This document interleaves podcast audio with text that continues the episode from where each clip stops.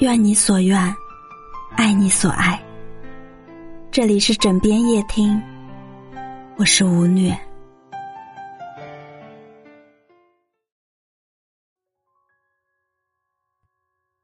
经常有人问我这样的问题：为什么我老公总是对我的付出视而不见呢？我跟那个同事又不是竞争关系，为什么他总对我阴阳怪气的？有什么办法能让我老公也体贴一些呢？我该怎么做才能让同事对我放下敌意，大家和谐相处呢？我能够感受到他们真实的困在一些关系的难题里，努力想要找到答案，却总有一种吃力不讨好的感觉。我之所以深有体会，是因为过去我也曾在。为什么别人要这样对我？这个问题上，消耗了很多年。很长一段时间里，我一直很在意为什么别人不重视我。比如说，我常常愤怒于为什么父母总是对我这么冷淡。无论我拿了多少第一，赚了多少钱，他们都很少表达开心和肯定。比如说。谈恋爱的时候，我常常纠结，为什么男朋友没有把我放在最重要的位置？他的家人、朋友似乎都排在我面前。比如说，和朋友相处，即使是约见面这种小事，我也会忍不住计较：为什么他只约了 A，却没有叫我一起呢？很长一段时间里。我一头扎进这样的痛苦中，十分努力的想要改变对方，或者改变自己。比如，我加倍刻苦努力的读书，满足父母更多的要求，花更多的时间给他们陪伴。比如，我劝自己放松心态，去培养和男友一样的兴趣，理解他，支持他。比如，我主动的跟朋友去沟通，表达我的小情绪，或者积极的组织聚会，以防自己被落下。有时候，对方也会调整自己的行为，但那也只是暂时的。更多的时候，他们对我的努力无感，我们的关系似乎也没有朝着我的期待去变化。我被困在一次一次的事半功倍里。迷茫、无助，甚至开始陷入自我攻击。为什么他们总是忽视我？或许，我就是不值得被别人好好对待吧。后来，我遇到了一位大姐。我找她倾诉我的伤心、我的在意，她静静的听我哭诉完，没有回答我，而是反问了我一句。她说。其实我更好奇，为什么你会如此在意呢？他的提问让我有点迷茫。为什么我会这么在意呢？我好像从未思考过，或者来不及思考这个问题。那些在意、痛苦、纠结，总是一下就涌上来。为什么我会这么在意别人重不重视我呢？我开始对这份在意有了一些好奇。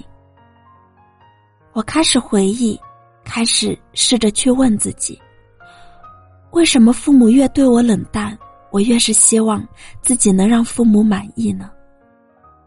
为什么我在一段相对稳定的关系里，也会这么需要伴侣无时无刻的回应和陪伴呢？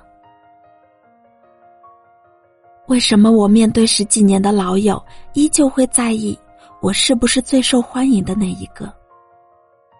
当我一遍遍去想我很在意时的失落、不安和痛苦，有一个深藏在记忆深处的场景，慢慢的浮现。当我很在意别人的一举一动，又揣摩不出来的时候，就像一个人。走在那条黑黑的小巷里，那条小巷是什么样的呢？是老屋旁边那条暗暗的、悠长的小巷。七岁那年，我们准备搬新家。对于一个小孩子来讲，这可是一件大事。我一直缠着妈妈问新家是什么样子的。路过楼下小院，院里放满了准备搬去新家的家具，我又兴奋又不舍，回头看了好几眼，才去上学。下课铃一响，我立马就拔腿跑回家。可回到家却发现，早上摆满家具的小院，已经空空如也，老屋里也没有了家人熟悉的身影，只有搬家留下的灰尘，在空气里漂浮着。爸妈是不要我了吗？